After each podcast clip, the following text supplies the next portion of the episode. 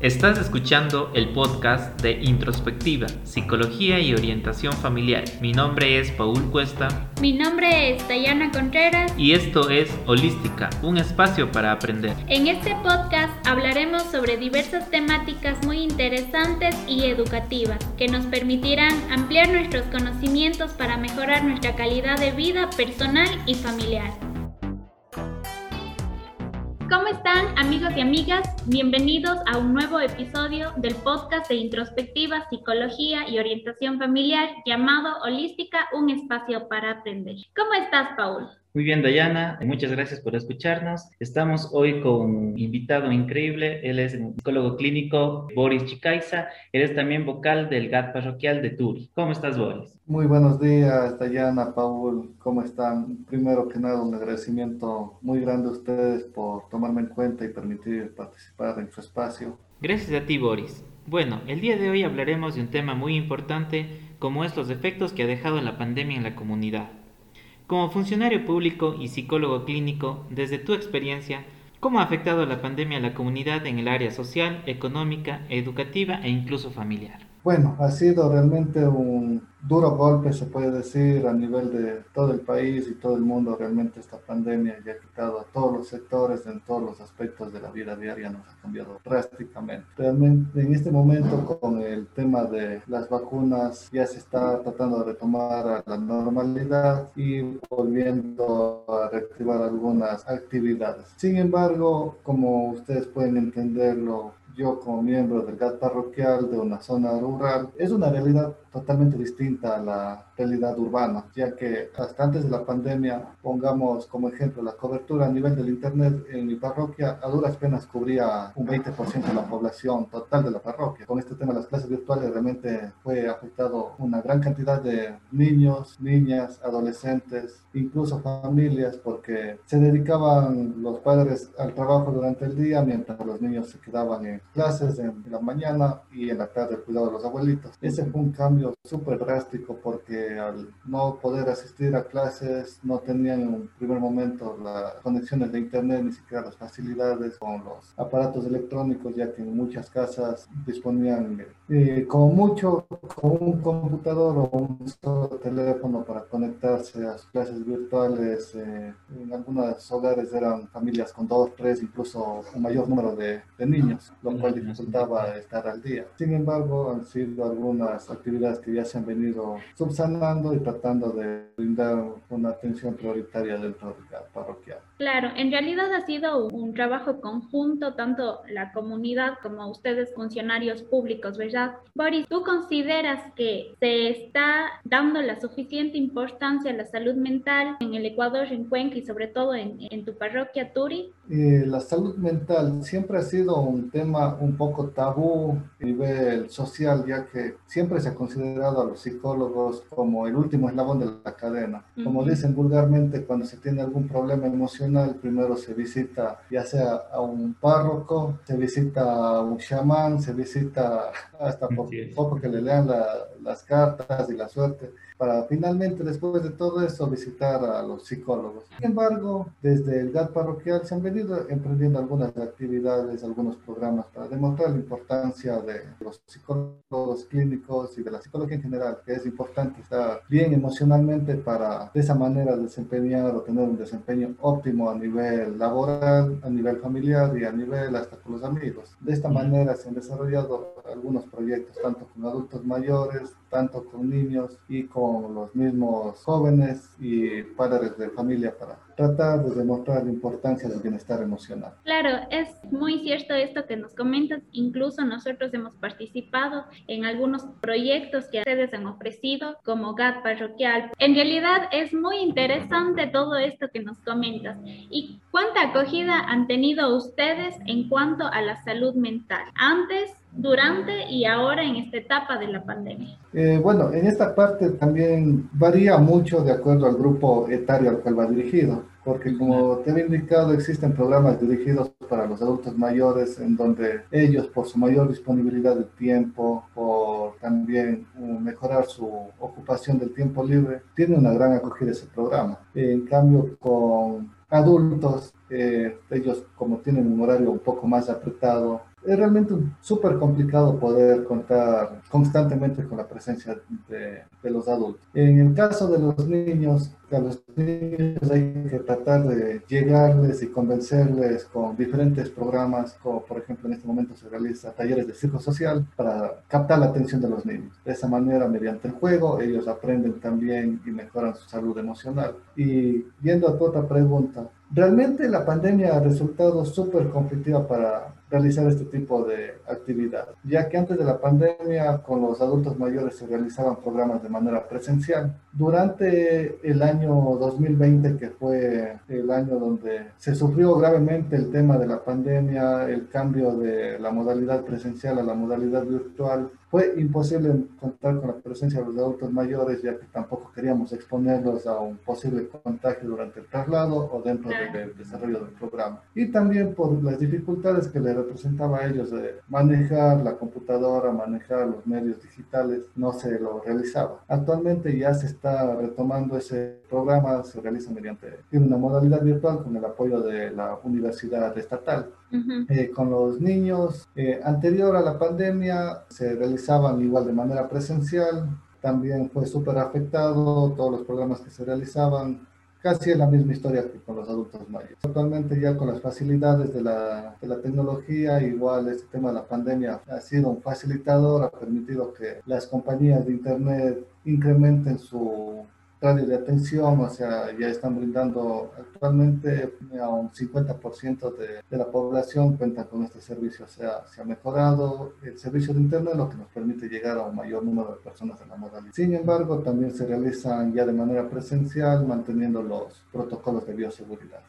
Claro, bueno, como mencionabas, estos programas que se han implementado son muy buenos para ir inculcando en, las personas mayores, en los adultos mayores, en los niños, en las familias, la importancia de la salud mental. Pero sin embargo, aún seguimos viendo este sesgo, ¿no? De que en la población en general es un porcentaje muy pequeño que considera que debe asistir a un psicólogo y eso también cuando está en un problema bastante avanzado. Tú, digamos, como, como funcionario público a nivel de Estado, ¿qué le falta o qué políticas públicas se deberían implementar para mejorar este alcance en, en inculcar esta importancia a la salud mental?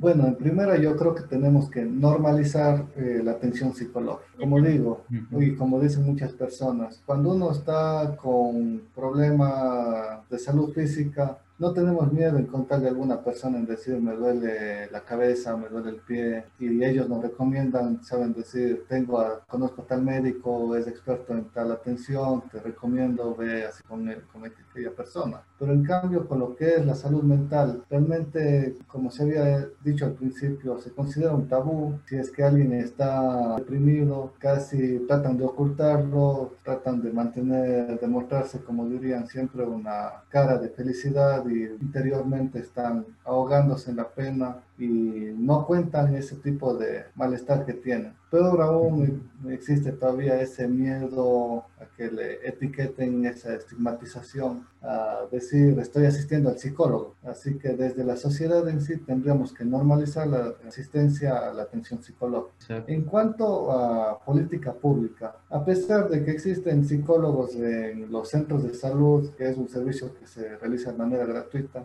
Creo que falta reforzar ese sistema de atención médica en los psicólogos, ya que observado en algunos casos está solo dentro del centro de salud. Se manejan igual algunos grupos con adolescentes o adultos mayores. A veces se requiere la atención hasta más personalizada, más dirigida, incluso en algunas ocasiones puede ser necesario hasta la atención dentro del hogar, porque como usuarios o una persona que se que siente malestar emocional o malestar psicológico, a veces no se sabe ni siquiera quién es la persona adecuada para, para que nos pueda solventar o nos pueda ayudar con eso. Así que nos falta más difusión sobre las actividades y funciones que tiene un psicólogo y reforzar también el servicio que se brinda a, a la población en general. Bueno, como nos mencionabas, también se ha visto afectado mucho en la parte educativa en los niños, niñas y adolescentes, a pesar de que la tecnología nos, nos ha permitido ¿no? estar en contacto, poder mantener las clases virtuales. ¿Qué acciones eh, han tomado como funcionarios públicos para solventar estos efectos que han tenido en la comunidad? Desde el GAT parroquial siempre se ha estado preocupado por, en sí, el tema de brindar una atención a, todo, a todos los habitantes de la parroquia. brindar ayudas tanto económicas, tanto un soporte psicológico y en este momento también se ha iniciado un pequeño proyecto educativo. Desde el GAT parroquial hace un par de meses atrás, si mal no recuerdo, en el mes de febrero se instalaron puntos de red Wi-Fi gratuita en todas las unidades educativas que se encuentran dentro de la parroquia. Eso es un, pequeño apoyo para las familias que no cuentan con la conexión a Internet.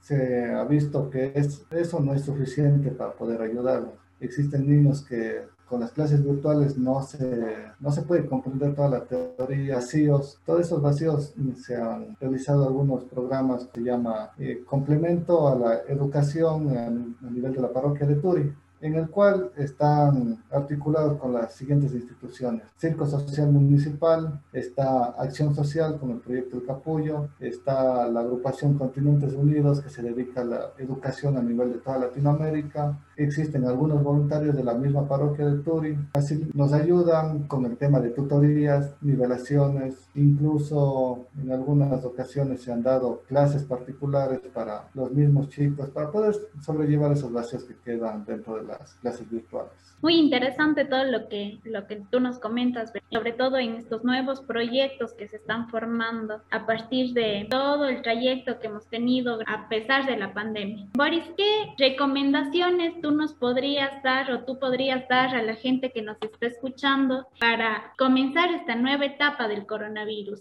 Bueno, la recomendación es la principal es todavía respetemos los distanciamientos sociales, mantengamos el uso constante de la mascarilla en los espacios públicos, el uso del alcohol. Si tenemos la oportunidad de vacunarnos, que de esa manera vamos a permitir una mayor inmunización a nivel de todo el país, lo que va a permitir una reactivación económica y reactivación de diferentes sectores estratégicos a nivel del país. Eh, dentro de esos sectores estratégicos incluimos también el sector educativo, ya que los niños, se ha visto, eh, los niños sin una educación adecuada, realmente no sé qué es lo que puede ocurrir al final con tantas falencias que está llegando. Fuera de eso, mantengamos la calma en nuestros hogares, siempre busquemos una pequeña actividad para distraernos, porque este tema de, del encierro que hubo anteriormente, los diferentes estados de excepción que nos limitaban nuestras actividades, nuestra rutina normal ha generado mucha ansiedad en todas las personas. Creo que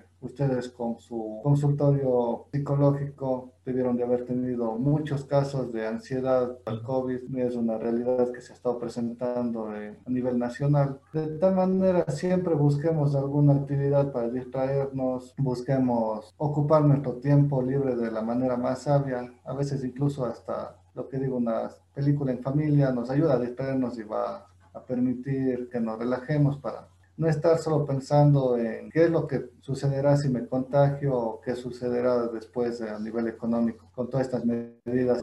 Muchas gracias Boris por brindarnos este gran aporte. Eh, cuéntanos dónde pueden contactarte, cómo pueden ser voluntarios en este gran proyecto educativo que tienen, en la dirección o redes sociales si nos gustas compartirnos. Eh, ya perfecto, si es que deciden participar en cualquiera de los proyectos que estamos realizando dentro del GAT parroquial, pueden acercarse a las mismas oficinas del GAT parroquial que se encuentran en el Mirador de Turi. Allí pueden preguntar por mi persona, Boris Chicaiza, las secretarias les pueden brindar cualquier tipo de información. Mi número de contacto es el 0960 4603 45 y en redes sociales me pueden encontrar en Facebook como Boris Chicaiza. Ah. Eh, de paso, también aprovecho la oportunidad para brindarles la invitación. En el mes de agosto, la primera semana, se va a desarrollar una pequeña colonia vacacional. Vamos a mantener las dos modalidades, tanto virtual como el cierre va a ser presencial. Igualmente vamos a respetar todas las medidas de bioseguridad y si deciden participar como voluntarios, bienvenidos sean porque realmente manos para este tipo de actividades siempre nos van a faltar. Un agradecimiento a ti, Paul, a ti, Dayana, por haberme invitado a poder compartir en este espacio. Muchas gracias a ti, Boris, por aceptar la invitación y a ustedes, amigos, también por escucharnos el día de hoy. Recuerden que pertenecemos al grupo de Introspectiva, Psicología y Orientación Familiar y estaremos subiendo contenido cada 15 días. Del mismo modo, amigos y amigas oyentes, recordarles y hacerles la invitación a participar de eventos que nos ayudan a cuidar nuestra salud mental. Escríbanos a nuestras redes sociales para conocer sobre nuestros servicios y envíennos sugerencias de nuestros temas para los siguientes episodios. Estamos en Facebook e Instagram como introspectiva.es y también pueden escribirnos a nuestro correo electrónico introspectiva.es.gmail.com. Muchísimas gracias. Gracias Boris por tu participación y eso sería todo. Gracias a ustedes, cuídense mucho.